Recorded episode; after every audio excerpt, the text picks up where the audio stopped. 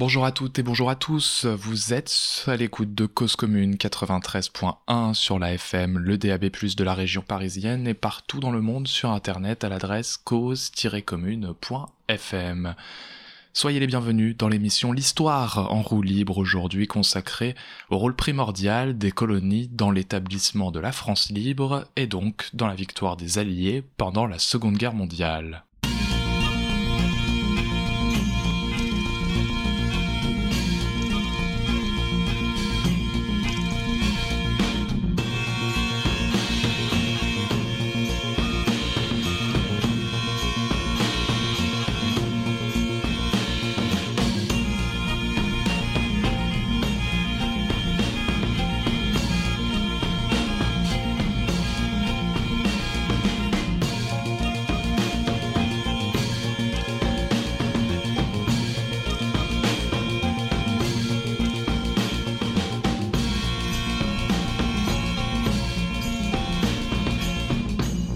Très heureux, chers auditeurs et chères auditrices, de démarrer une nouvelle saison sur Cause Commune 93.1 FM euh, en vous parlant d'histoire, en vous partageant euh, l'histoire sous divers formats au cours de cette émission.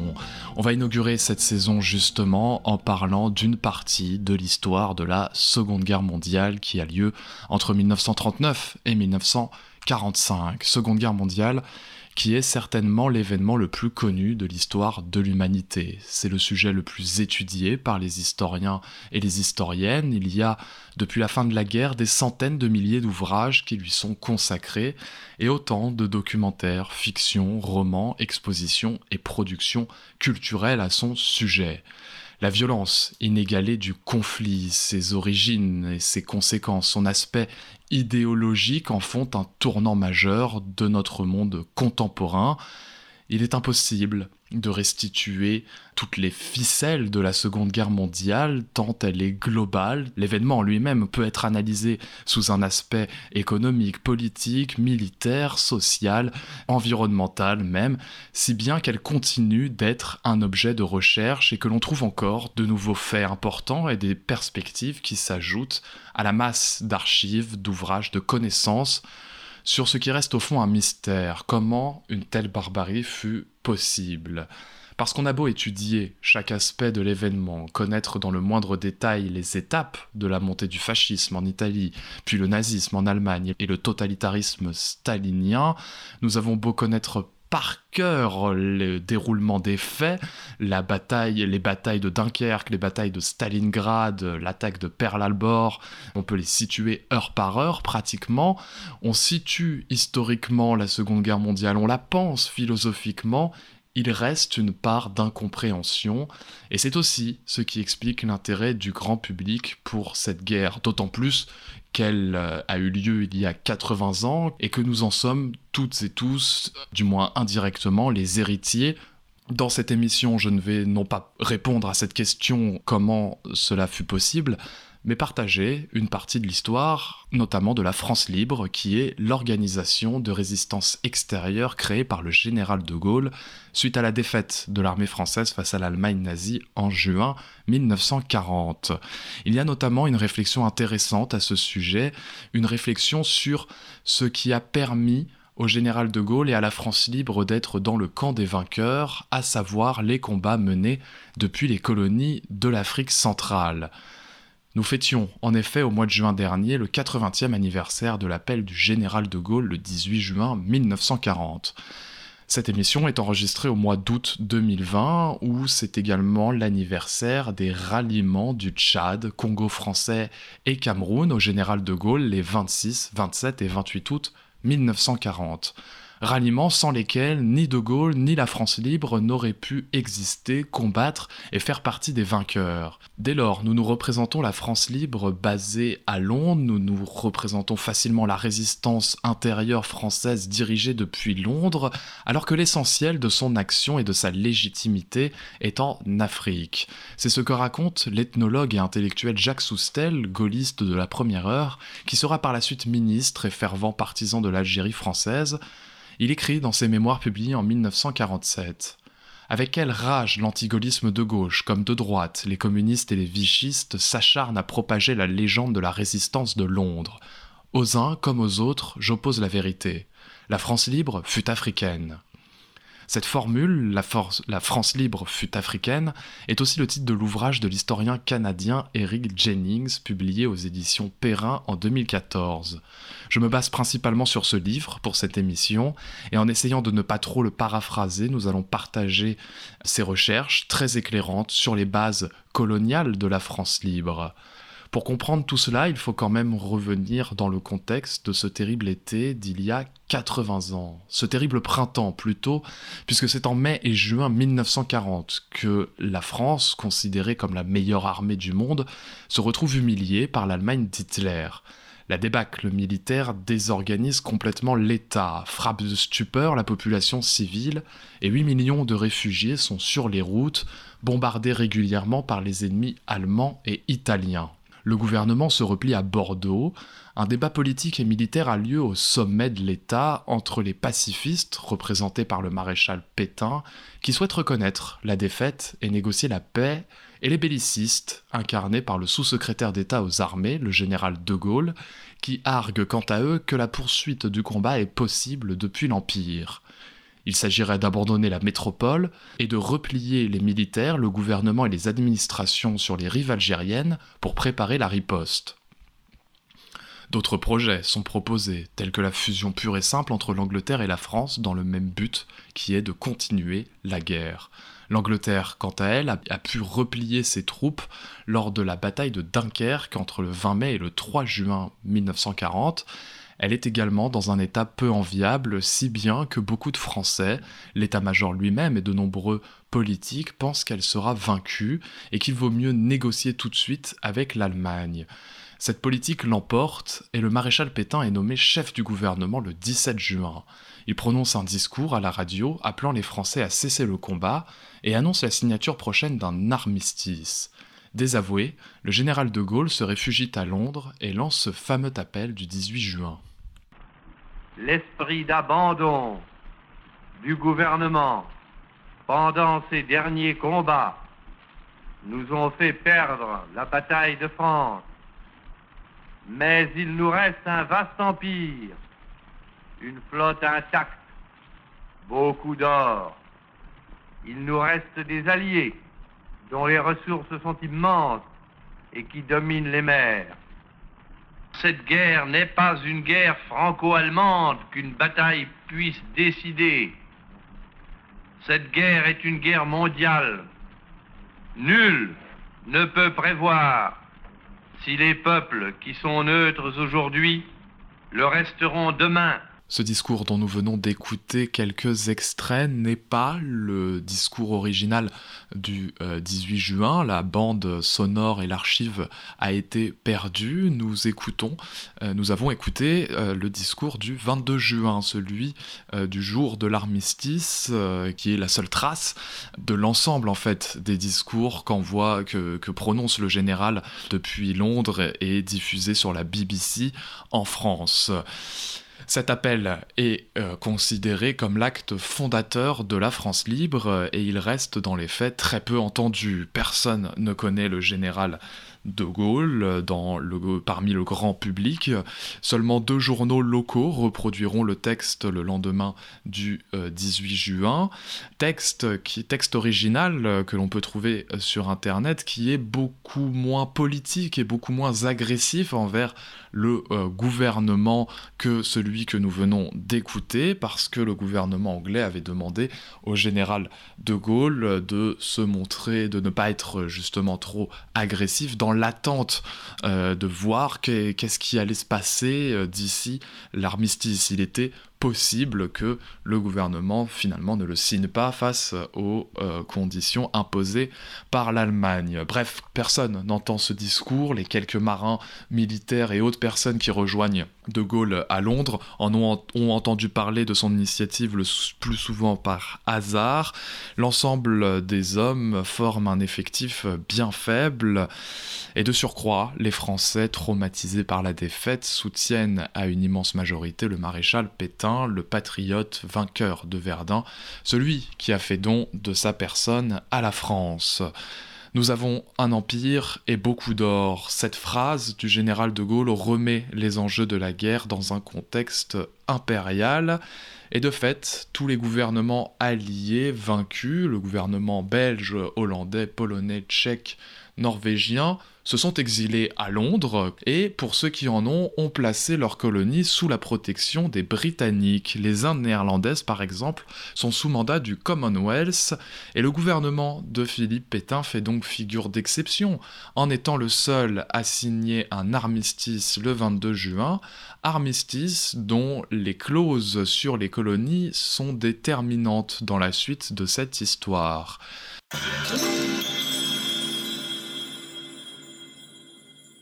De Gaulle cherche à rallier dès le 18 juin, dans les jours qui suivent jusqu'au 22 et encore après, il cherche à rallier des soutiens coloniaux, il cherche à former une armée de résistance prête à se battre aux côtés des Anglais et il contacte les gouverneurs de l'Afrique du Nord, l'Afrique occidentale et équatoriale française et les gouverneurs militaires des Indes. Il propose notamment au général Nogues, qui est le commandant en chef des armées d'Afrique du Nord, de prendre la tête d'une armée de résistance et se dit prêt à se mettre sous ses ordres. Nogues fut dans un premier temps très critique de la position pétainiste et prêt à continuer le combat.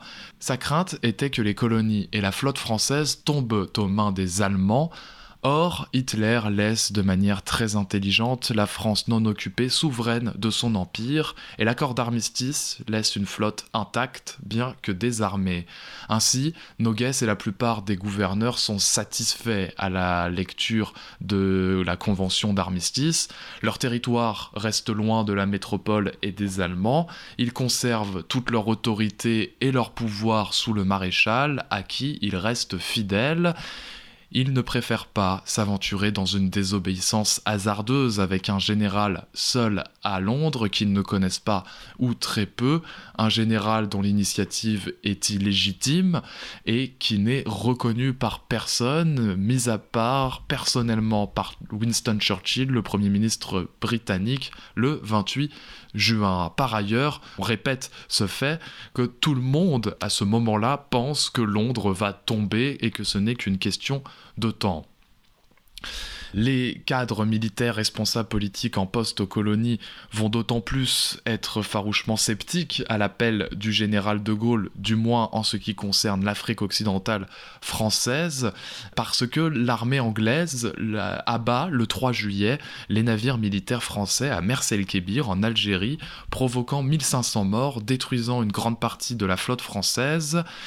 Il s'agissait pour eux de prévenir de toute utilisation possible de ces bateaux par les Allemands contre la Royal Navy. Et cet épisode va euh, faire naître un profond sentiment anti-anglais. La France et l'Angleterre vont rompre euh, toutes leurs relations diplomatiques.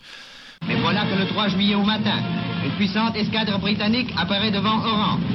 Il y a encore quelques semaines, cette escadre combattait côte à côte avec la marine française. L'amiral anglais menace de détruire une escadre qui, il y a encore quelques semaines, a protégé les Anglais près de Dunkerque et leur a permis de faire leur fameuse retraite victorieuse. Voilà des victimes d'une agression qu'un Français ne serait jamais capable de commettre. Voilà les victimes de l'agression la plus répugnante et la plus ignoble qui ait jamais été commise. Seules les îles des Nouvelles Hébrides en Océanie répondent favorablement à De Gaulle et Félix Eboué, gouverneur du Tchad, fait savoir au mois de juillet qu'il compte bien poursuivre la guerre et qu'il est possible de faire basculer l'Afrique équatoriale française dans le camp gaulliste au vu du nombre de groupes de soutien qui s'y sont créés. L'Afrique équatoriale française est la partie la plus pauvre de l'Empire. Elle est constituée du Tchad, donc du Congo français, l'Ougambie-Chari, l'actuelle Centrafrique, le Gabon, auquel s'ajoute le Cameroun, qui n'est pas à proprement parler une colonie, mais un pays sous mandat partagé entre l'Angleterre et la France. Alors, qu'est-ce qui explique que l'Afrique équatoriale française soit plus apte à se rallier au général de Gaulle? Eh bien, c'est que les Nouvelles Hébrides et l'AEF ont en commun d'être des territoires frontaliers des colonies anglaises et donc d'être des partenaires commerciaux de ces mêmes Britanniques. Le Tchad, le plus grand pays de l'Afrique équatoriale française, exporte notamment du coton vers le Nigeria, mais aussi vers l'Égypte et la Syrie anglaise. L'armistice consacre l'isolement économique de ces territoires. Le Tchad, le Congo, le Cameroun voient leurs frontières fermées avec les colonies anglaises, le Nigeria notamment, dès lors que la métropole a rompu toute relation avec l'Angleterre. Durant le mois de juillet 1940, ces territoires subissent un embargo anglais et c'est ce qui explique leur basculement du côté du général de Gaulle. Ce dernier envoie trois missionnaires pour faciliter la prise de pouvoir sur place. Le diplomate René Pleven, Philippe François-Marie de Hottelock, capitaine de l'armée française qui a héroïquement rejoint De Gaulle le 25 juillet et se présente à lui sous le nom de François Leclerc, et enfin Claude Étier de Bois-Lambert, jeune aristocrate passionné de chasse en Afrique, qui a quant à lui rejoint Londres dès le 16 juin depuis Brest avec quelques sous-officiers. Ces trois-là partent donc le 6 août pour l'Afrique, armé de 17 pistolets et muni d'une somme de 80 livres sterling prêtés par le gouvernement du Royaume-Uni. Sur place, il retrouve le commandant Edgar de Larmina, un colonel en poste au Moyen-Orient, qui refuse euh, également l'armistice et qui est un coliste de la première heure. Depuis Lagos, au Nigeria, ils organisent le coup de force qui renverse les pouvoirs locaux fidèles au nouveau régime qui s'est installé à Vichy. Pendant tout le mois d'août, Britanniques et partisans de la France libre sur place font pression sur les administrateurs militaires et chefs d'entreprise européens. Ils cherchent à les convaincre de rejoindre le général de Gaulle plutôt que Pétain. Pour ce faire, il souligne notamment que euh, l'Afrique équatoriale française est ruinée et que Vichy n'a aucun moyen de financer l'économie du territoire, devant payer les frais d'occupation, que seule l'Angleterre peut permettre le maintien de l'activité commerciale, ce qui suppose en préalable la poursuite de la guerre à leur côté. Des offres britanniques sont faites euh, aux différents gouverneurs du Cameroun, euh, du Gabon et du Congo français, et au sein même de ces administrations, Edgar de Larmina, par exemple, envoie des tracts aux fonctionnaires les appelant à ne pas craindre de désobéir aux ordres d'un gouvernement qui n'est pas libre. Beaucoup d'entre vous, écrit-il, se préoccupent de leur situation personnelle et sont persuadés que l'obéissance aux ordres de Vichy est la garantie de leur traitement et de leur retraite. Il y a là quelque chose de risible dans cette illusion. La France est ruinée, l'ennemi occupe 9 dixièmes de ses sources de revenus. Ces tracts sont envoyés à toutes les administrations donc du Tchad, Congo et euh, Gabon. Ils parviennent même au gouverneur général de l'Afrique équatoriale française, Paul-Louis Husson, basé à Brazzaville au Congo, qui les ignore et reste pétainiste. Cette source nous montre néanmoins la réalité concrète du processus du basculement, ou comment les gaullistes construisent leur discours faisant de Vichy un régime illégitime, et comment ils soulignent surtout l'enclavement économique de l'AEF, ils usent de pression et de persuasion pour faire tomber les administrations coloniales. Si Félix Eboué, gouverneur du Tchad, est bien apte politiquement à rejoindre la France libre, il négocia d'abord, avant la prise de pouvoir, un accord stipulant que le Nigeria et les entreprises coloniales anglaises participeront au financement du budget colonial, fourniront au Tchad le pétrole nécessaire à son activité et assureront l'achat de produits d'exportation en livres sterling. Ainsi, le 26 août, dans la mairie de Fort-Lamy, capitale du Tchad, Félix Eboué annonce le ralliement de la colonie à la France libre. Il dénonce dans son discours la conduite du gouvernement de Vichy qui a, je cite, sous la contrainte évidente de l'ennemi, tenté d'imposer aux colonies d'accumuler des mesures d'hostilité envers la Grande-Bretagne et d'imposer à l'Afrique française une politique d'isolement économique qui mène les populations indigènes aussi bien qu'européennes à la ruine. Le gouverneur et les dirigeants du Tchad étaient résolument motivés pour faire dissidence et continuer le combat contre le nazisme. Ce n'est pas le cas pour les commandants du Congo et du Cameroun, qui se montrent ou bien partisans du maréchal à l'image de M. Husson, soit plus hésitants, d'abord favorables au ralliement, et timorés à mesure que Vichy leur ordonne d'obéir. Cette position fluctuante est celle du gouverneur Bruno au Cameroun, qui dans un premier temps livra les prisonniers allemands aux Anglais, puis subit une intense pression depuis Vichy qui le pousse à être plus prudent. Certains militaires désertent et rejoignent les missionnaires de De Gaulle dans la partie anglaise du Cameroun. En pirogue, Leclerc et une quarantaine d'hommes atteignent Yaoundé. Les rameurs étaient des indigènes nigérians, fouettés pour aller plus vite sous une pluie battante et menacés d'être jetés par-dessus bord. Sur place, Leclerc s'autoproclame colonel et prend possession du centre administratif avec ses quelques troupes.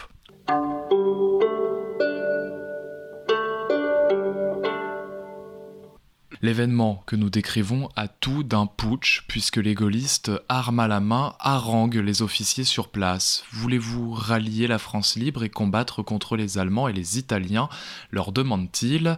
Et ceux qui répondent négativement sont envoyés en Afrique occidentale française, toujours sous la coupe de Vichy. Le lendemain, le 28, les révoltes éclatent à Brazzaville, au Congo, à l'initiative de commandants militaires dissidents sur place, et c'est Larmina qui entre au palais du gouverneur. Ce dernier, le général Husson, est mis en joue et fait prisonnier. Un fidèle du gouverneur tentera de débaucher des soldats noirs et les ordonner d'obéir à Vichy. Il sera également mis en joue et tentera de se suicider. Voilà une scène d'un noir défiant un commandant blanc qui révèle tous les bouleversements que la guerre rend possible. L'Afrique équatoriale française bascule ainsi aux côtés de la France libre et ce que nous avons décrit ressemble encore une fois bien plus à un putsch militaire, excepté pour ce qui est du Tchad, qu'une adhésion soudaine de euh, l'AEF au général de Gaulle. Il euh, s'ensuit des situations de guerre civile au Gabon qui rejoindra les rangs gaullistes en novembre 1940 et sur place au Cameroun ou même au Tchad, des partisans du régime de Vichy euh, feront euh, une sorte de résistance à l'envers. Ce basculement est le fruit de pressions intérieures et extérieures. Il n'aurait pas pu se faire sans l'apport logistique et la garantie économique de la Grande-Bretagne. Il a fallu convaincre des potentats locaux, des chefs d'entreprise pour euh, les, convaincre de leur assurer que leur survie économique dépendait de la Grande-Bretagne et donc de la poursuite de la guerre. Il y a eu des coups de bluff qui sont aujourd'hui dans la légende gaulienne, tels que la montée en grade soudaine du désormais colonel Leclerc. Certains historiens réfutent le terme de ralliement pour qualifier ce qui permet au général de Gaulle d'être légitime.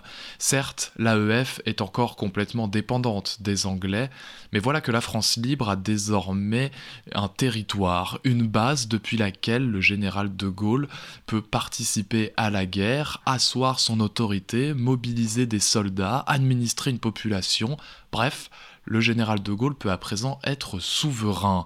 Un territoire qui, euh, en proportion du sud au nord, est l'équivalent des Pyrénées jusqu'à la Russie.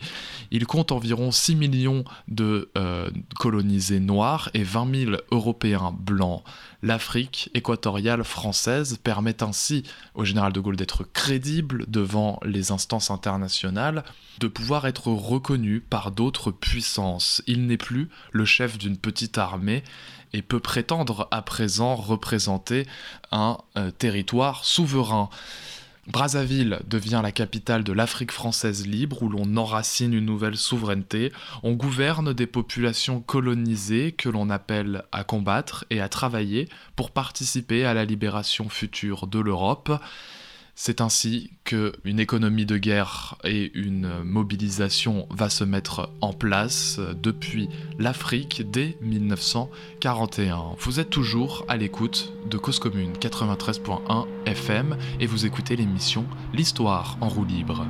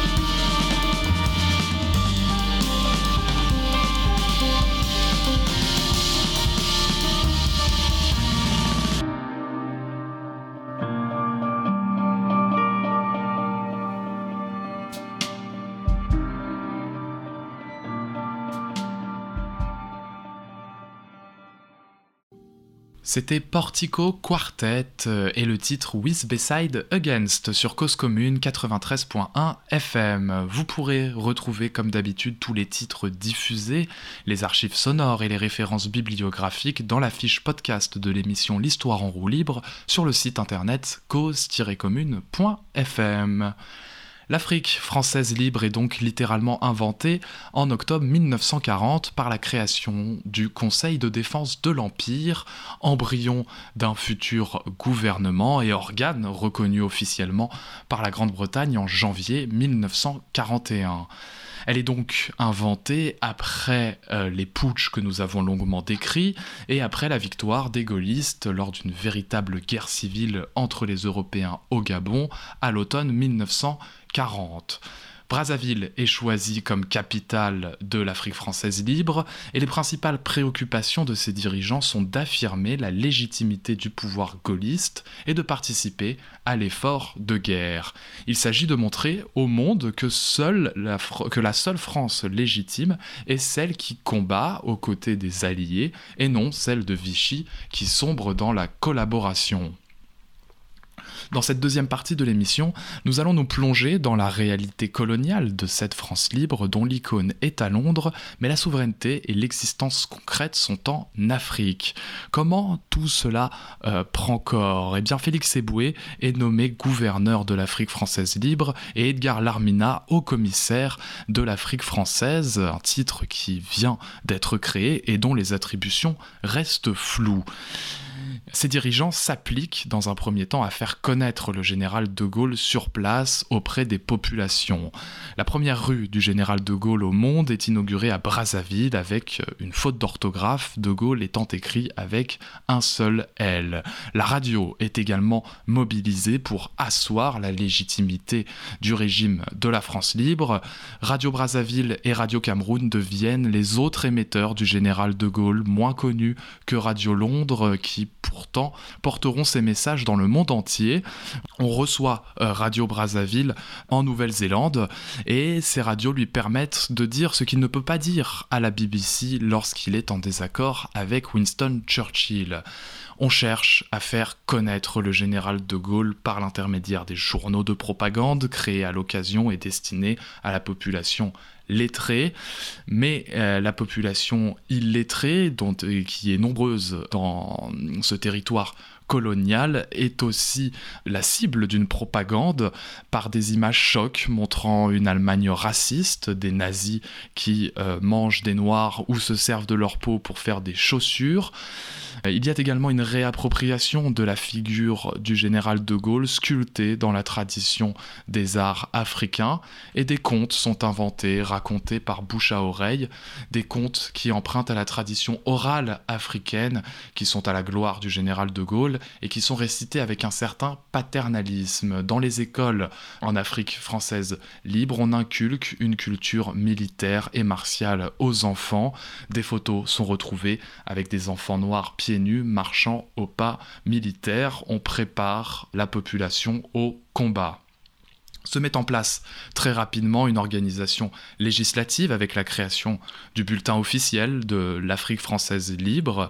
Ce bulletin deviendra le journal officiel de la France libre où sont publiées toutes les ordonnances et décrets pour donner une existence juridique et souveraine à ce qui est encore vu par beaucoup comme un mouvement de dissidence. Vous pouvez retrouver d'ailleurs des archives numérisées du journal officiel de la France libre sur le site de la Bibliothèque nationale de France, Gallica. On y trouve notamment les journaux de 1941 qui donnent corps juridiquement à la France libre du général de Gaulle et ils permettent d'éclairer la complète dépendance de l'Afrique française libre à la Grande-Bretagne. En témoigne le budget 1941 euh, qui nous est euh, décrit dans l'un euh, des bulletins. La partie recette tient en une seule ligne avance du gouvernement britannique 83 930 000 francs. Ce sont là donc les seules recettes de la France résistante en 1941. On trouve également dans le bulletin d'avril 1942 une ordonnance qui approuve un accord commercial entre le Comité national français et le gouvernement de Sa Majesté. Ce dernier s'engage à acheter l'intégralité des récoltes de graines de palme, d'huile de palme et de cacao produites entre 1940 et 1940. 41. En apprenant l'existence de bulletins officiels de l'Afrique française, le général de Gaulle dira C'est très bien ça, ça fait sérieux. Et voilà ce qui nous indique encore une fois le bricolage légal qui accourt euh, dans ces temps de guerre. Parce que c'est la guerre et de surcroît un territoire colonial, ce qui laisse beaucoup de liberté aux administrateurs sur place toutes les ressources du territoire sont réquisitionnées pour la guerre. Brazzaville est le théâtre d'une effervescence martiale, et ce sont 3000 Africains et Africaines qui sont mobilisés à Brazzaville pour produire des uniformes, des tentes, des bâches, du matériel militaire, dans des usines créées spécialement pour l'occasion. Il n'y avait pas d'usine euh, militaire ou de camp euh, militaire avant 1940 en Afrique équatoriale française, et c'est donc toute une économie qu'il faut réquisitionner et qu'il faut tourner vers la guerre. La distillerie de vin voit sa production se transformer en alcool médical. Enfin, et c'est le plus important, il est nécessaire de recruter des soldats pour aller combattre sur le front en Libye, au nord du Tchad, colonie aux mains de l'Italie mussolinienne. Jennings évalue le nombre de soldats provenant de l'Afrique équatoriale française à environ 27 000 entre 1940 et 1943. Ces hommes furent recrutés de la même manière qu'en 1914 lors de la Première Guerre mondiale et en 1939 lors de la mobilisation contre l'Allemagne. Un recrutement qui se passe ainsi, les administrateurs coloniaux fixent des quotas aux différents chefs des populations locales selon les régions. On demande tant d'hommes avec euh, tant de critères d'âge, euh, de force. Ce sont des critères euh, parfois ethniques aussi. Et ces chefs de village sont ainsi chargés de fournir le nombre demandé beaucoup de ce qu'on appelle les auxiliaires, les porteurs, les chauffeurs, les ouvriers euh, de l'armée sont recrutés très sommairement. Des témoignages ont été recueillis, tel Pierre Miko Onoyo, qui dit avoir été enrôlé et enchaîné avec 200 autres personnes. Nous avons été conduits, dit-il ensuite, dans un camp de formation militaire pour nous préparer à la guerre. Eric Jennings cite les auteurs comme Laurent Sa ou Léon Modeste Nang Endong qui ont retracé la mémoire d'anciens combattants enrôlés de force et qui parlent de ces chefs de village qui donnèrent des noms de ceux qu'ils n'aimaient pas pour s'en débarrasser, des pleurs de famille qui supplient de ne pas envoyer leurs enfants.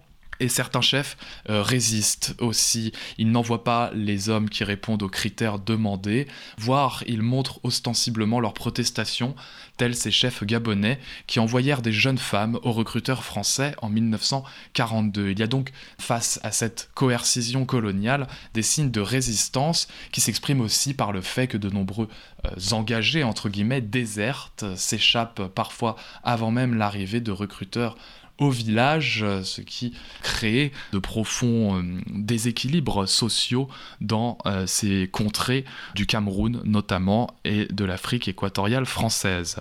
Il faut toutefois souligner qu'il y a aussi de réels engagements volontaires qui sont parfois massifs, notamment en ville.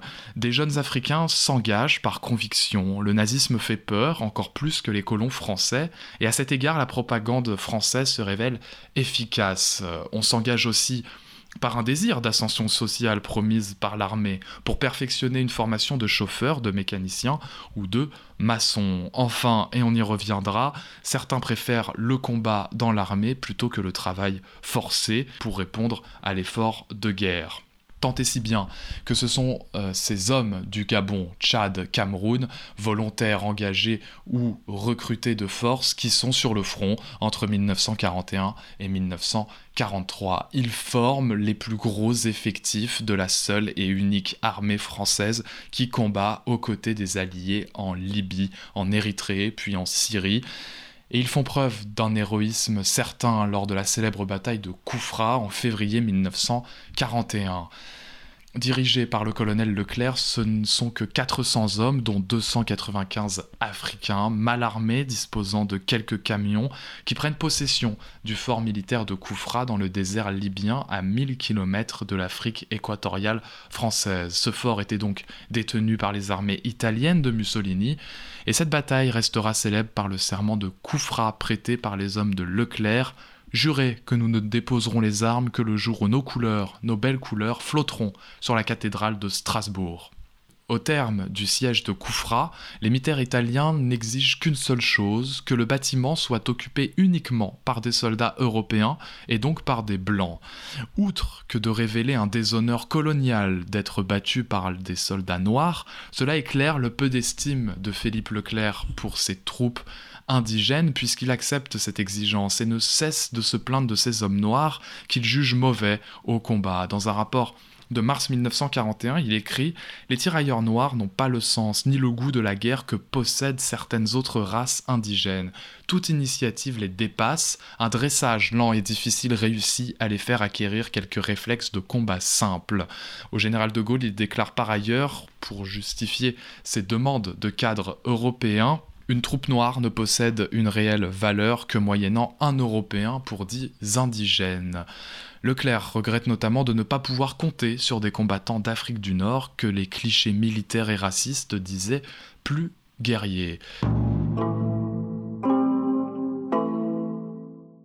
Ce racisme latent qui imprègne la pensée coloniale de l'époque se traduit par une différence de traitement entre les soldats blancs et noirs au sein des troupes de l'Afrique française libre. Alors qu'une pénurie d'équipements fragilise l'ensemble de l'armée de la France libre, Africains et Européens ne sont pas habillés de la même manière.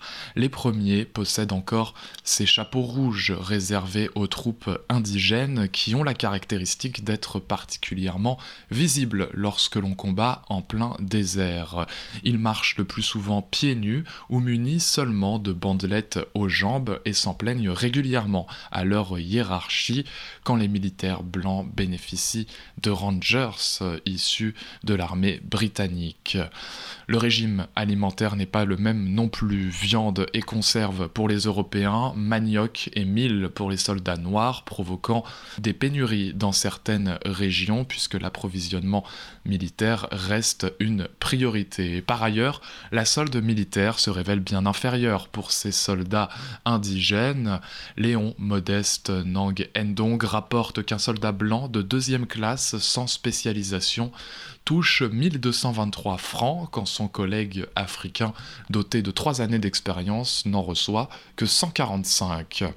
Tout cela s'analyse dans l'univers colonial qui forge la France et les Français depuis un siècle, univers qui se structure et fonctionne par l'inégalité entre colons et indigènes. Voilà ce qui nous rappelle, comme le dit l'historien Jean-François Muraxiol, l'historien de la résistance et de la France libre, que la majorité des Français libres qui ont sauvé l'honneur du pays ne sont pas des citoyens français. Koufra est donc la première victoire militaire d'envergure pour la France libre en 1941. Cette armée s'engouffre ensuite dans la région du Faisan, en Libye, et tient position, tandis qu'à l'est, en Orient, les forces anglo-françaises libres battent les vichistes en Syrie et rejoignent le front à la frontière libyo-égyptienne, où les armées nazies et mussoliniennes dirigées par le général Rommel mènent la campagne d'Afrique. Les troupes coloniales françaises libres s'illustrent une nouvelle fois en mai-juin 1942 lors de la bataille de Berakeim. Elles résistent en effet à un assaut de Rommel qui ouvrait la route vers l'Égypte et le canal de Suez. Elles défendent la position de Birakeim à 3000 hommes côté français libre contre 37 000 soldats du côté allemand et italien. Cette bataille est reconnue par le monde entier comme un exploit militaire. Leur mise en déroute de l'offensive italo-allemande permit une contre-attaque qui mit définitivement fin à la campagne d'Afrique, tant et si bien que la France libre, grâce à l'héroïsme de ses soldats, gagne la reconnaissance des Alliés et Birakeim joue un rôle important dans la place de la France parmi les pays vainqueurs. Aussi, les bataillons de l'Afrique équatoriale française avancent jusqu'en territoire métropolitain et participent bien sûr à sa euh, libération. En avril 1945, sur la côte de Royan, les Allemands résistent dans ce qu'on appelle la poche de l'Atlantique et des troupes africaines venues du Cameroun et de l'Ougambie-Charim mènent le combat et sont choqués par l'altitude de résistants français FFI, les forces françaises de l'intérieur, qui ne respectent pas les codes de guerre. Disciplinés, rodés par quatre années de combat et de surcroît avec toute l'autorité coloniale des commandants blancs, les soldats noirs assistent médusés au meurtre de prisonniers allemands par euh, les résistants français. Dans le Blayet, euh, les hauts gradés s'inquiètent et suggèrent d'arrêter toute liaison avec les FFI car, je cite, les tirailleurs ne comprennent pas, en voyant les actes de sauvagerie dont ils sont témoins, qu'on leur interdise de tuer les prisonniers et piller les habitations. Eric Jennings note ainsi une inversion notable des représentations coloniales dès lors que ce sont maintenant les résistants français qui sont taxés de sauvages. Un malaise s'empare d'Edgar Larmina lorsqu'il faut contrôler les exactions des résistants à Poitiers et qu'il n'a que des hommes colonisés qu'il ne peut employer comme force de police contre des compagnons de la résistance, sous peine, je cite, de déclencher non pas une guerre civile, mais une guerre de race, sinon de religion. Enfin, notons également que ces armées africaines sont donc les premières à, être mobilisées et à se battre en 1940-41 et les dernières à porter le fer à l'ennemi nazi en métropole en 1945, la poche de l'Atlantique étant la dernière bataille avant la capitulation définitive de l'Allemagne sur les territoires français. Vous êtes toujours à l'écoute de Cause Commune 93.1 FM.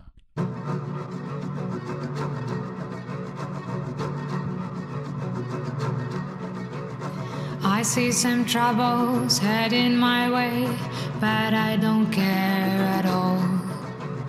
I see a problem coming to me, but I'm not scared at all. I know them well, they know me well, they come and go before you know. I am their friend, they don't pretend. We disagree about my misery.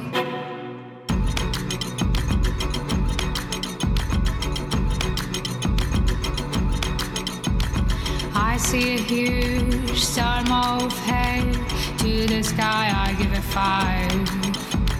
I cannot words say what the hell, then I keep calm and dive. I dance with the worst, the worst dances with me.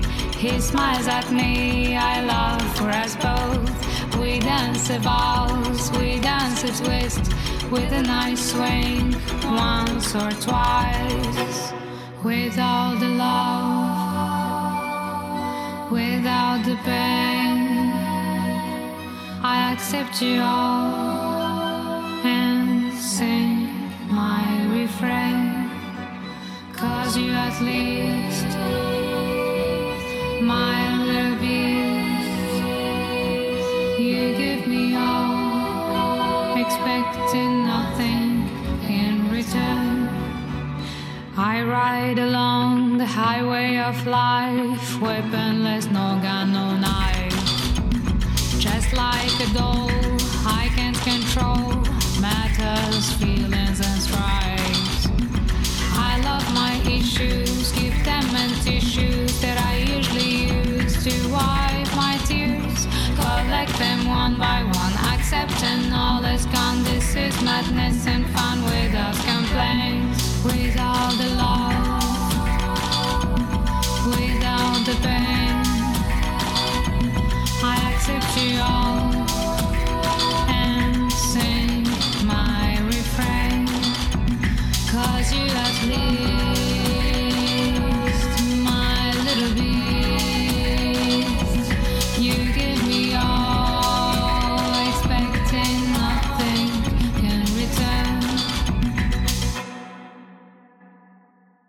venons d'écouter Meriem Aboulafa, Welcome Back to Me.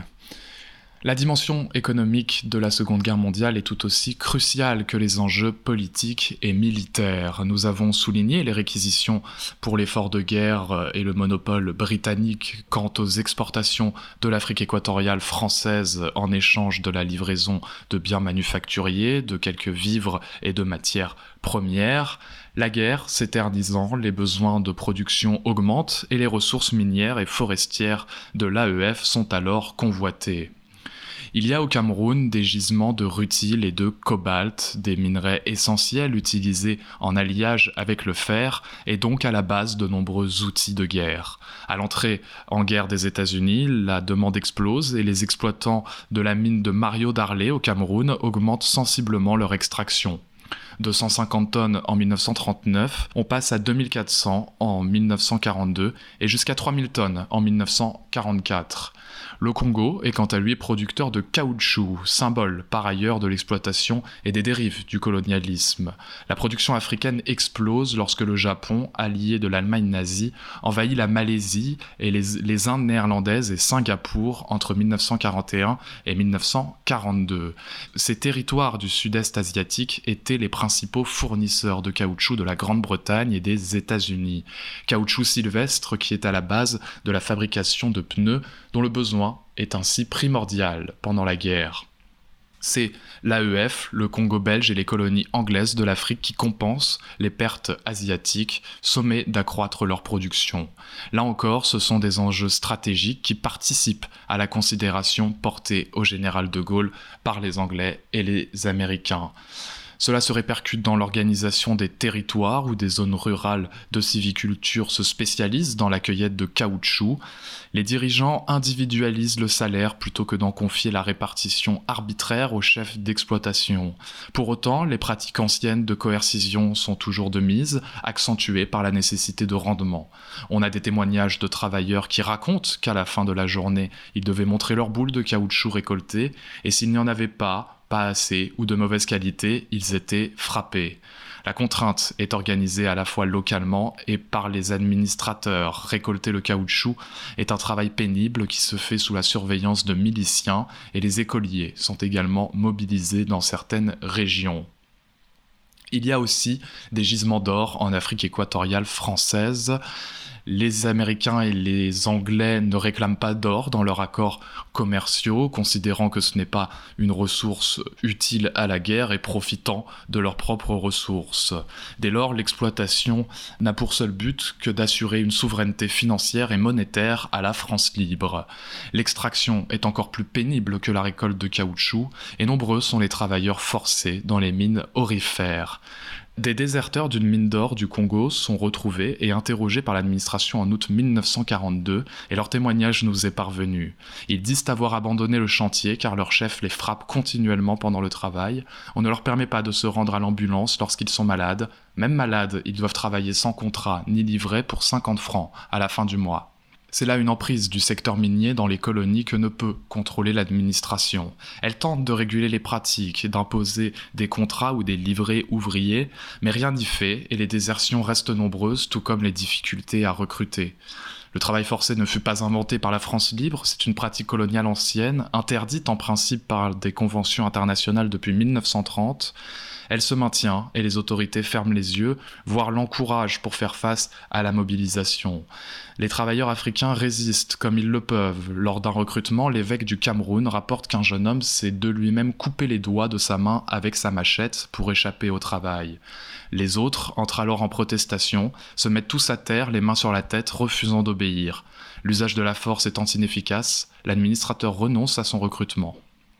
Ce genre de mobilisation est rarement réussi, certains parviennent à fuir et préfèrent migrer vers des colonies étrangères réputées plus clémentes dans leurs conditions de travail ou instaurant des salaires plus élevés.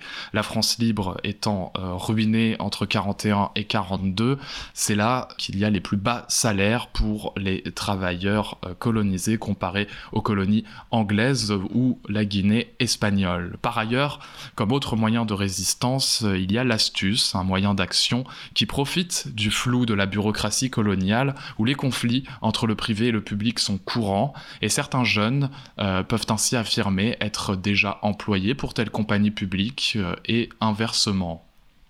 Il en demeure ainsi que la guerre et ses impératifs a pu renforcer une coercition coloniale malgré la bonne volonté de certains administrateurs tels que Félix Eboué, qui peinent à contraindre les exploitants aux pratiques plus qu'abusives.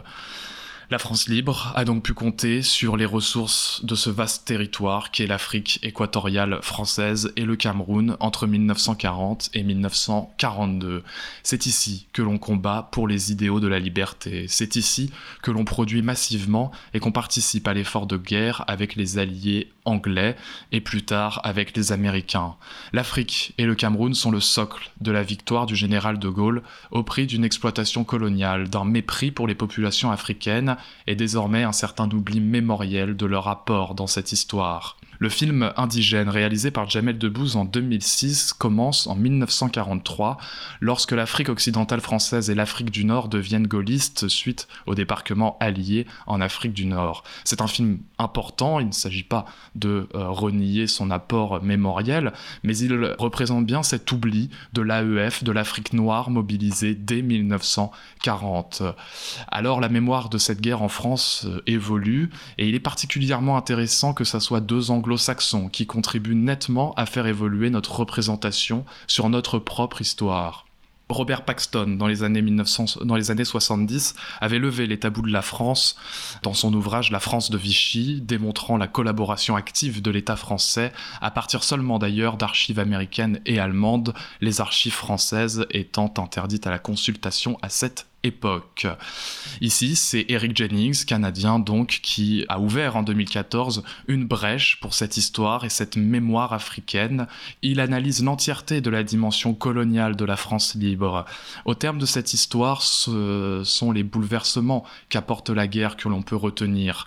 Bouleversements qui touchent ces territoires et ces populations, les décolonisations du XXe siècle ont des racines nombreuses, profondes et multiples, mais la guerre a certainement participé à en accélérer le processus. En témoignent ces bouleversements, ces récits que nous avons décrits de soldats noirs mettant en joue et combattant des soldats blancs. Ce genre de faits agissent, à n'en pas douter, à long terme dans les imaginaires.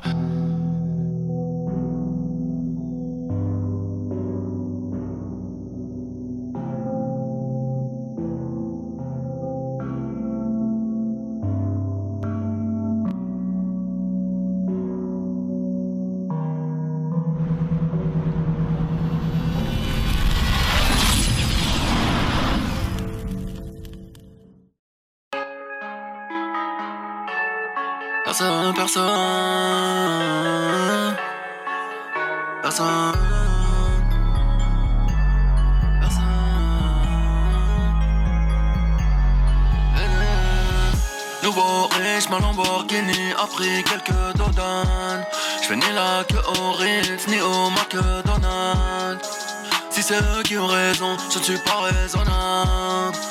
La rafale dans ton salon sera sûrement désagréable. Nouveau riche, ma Lamborghini a pris quelques dodanes. J'fais ni la queue au Ritz, ni au McDonald's. Si c'est eux qui ont raison, je suis pas raisonnable. La rafale dans ton salon sera sûrement désagréable. On trinque à nos balins, fera nos crochets tous les soirs. Noir c'est noir, on tilde, y a donc vraiment plus d'espoir. Les vainqueurs l'écrivent, les vainqueurs racontent l'histoire. Les vainqueurs l'écrivent, les vainqueurs racontent l'histoire.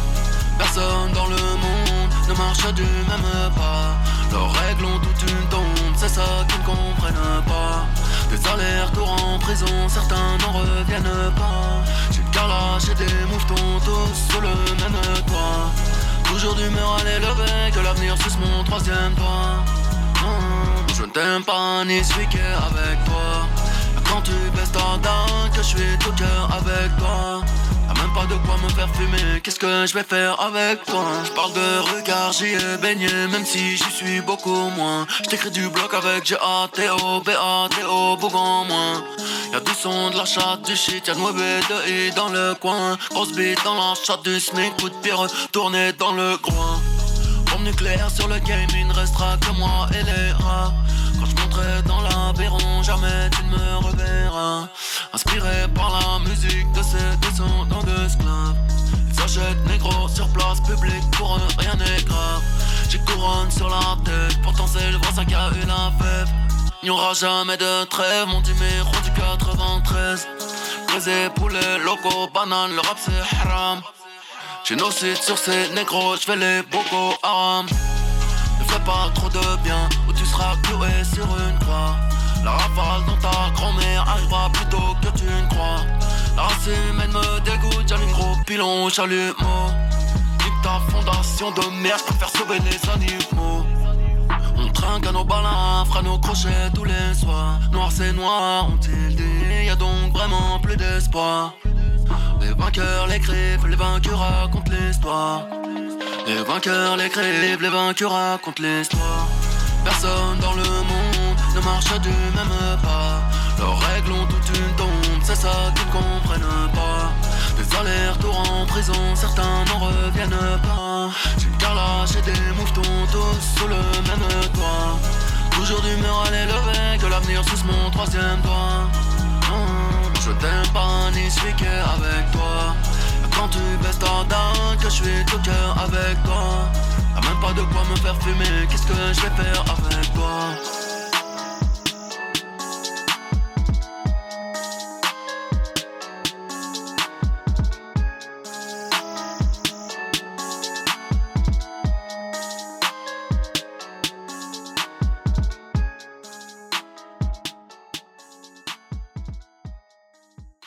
Nous allons nous quitter sur ce titre de Booba 9 de I Véron dont euh, le refrain est évidemment un clin d'œil à cette émission. Les vainqueurs l'écrivent, les vaincus racontent l'histoire. Booba est peut-être euh, parfois un, un grand historien. C'était donc l'histoire en roue libre sur Cause Commune 93.1. Cause Commune, c'est sur le 93.1 FM, le DAB+, de la région parisienne et partout dans le monde à l'adresse internet cause-commune.fm, également disponible euh, sur une application smartphone, euh, Cause Commune 93.1 FM. Euh, N'hésitez pas à euh, aller sur le chat de Cause Commune, vous allez sur le site, vous, vous cliquez sur l'onglet chat et le canal L'Histoire en roue libre. Je serai très heureux de euh, pouvoir lire, répondre, interagir avec vous. N'hésitez pas si vous avez si vous avez des questions, des remarques, des recommandations, des suggestions euh, d'émissions. L'histoire en roue libre, c'est rythme d'un un rythme d'un dimanche sur deux à 18h pour les premières diffusions, rediffusées ensuite à, à, la liberté du programmateur, disponible en podcast bien évidemment. Je vous souhaite ainsi à toutes et à tous une excellente soirée, une très bonne journée ou une très bonne nuit selon l'heure à laquelle vous nous avez écoutés bonne soirée à toutes. Salut.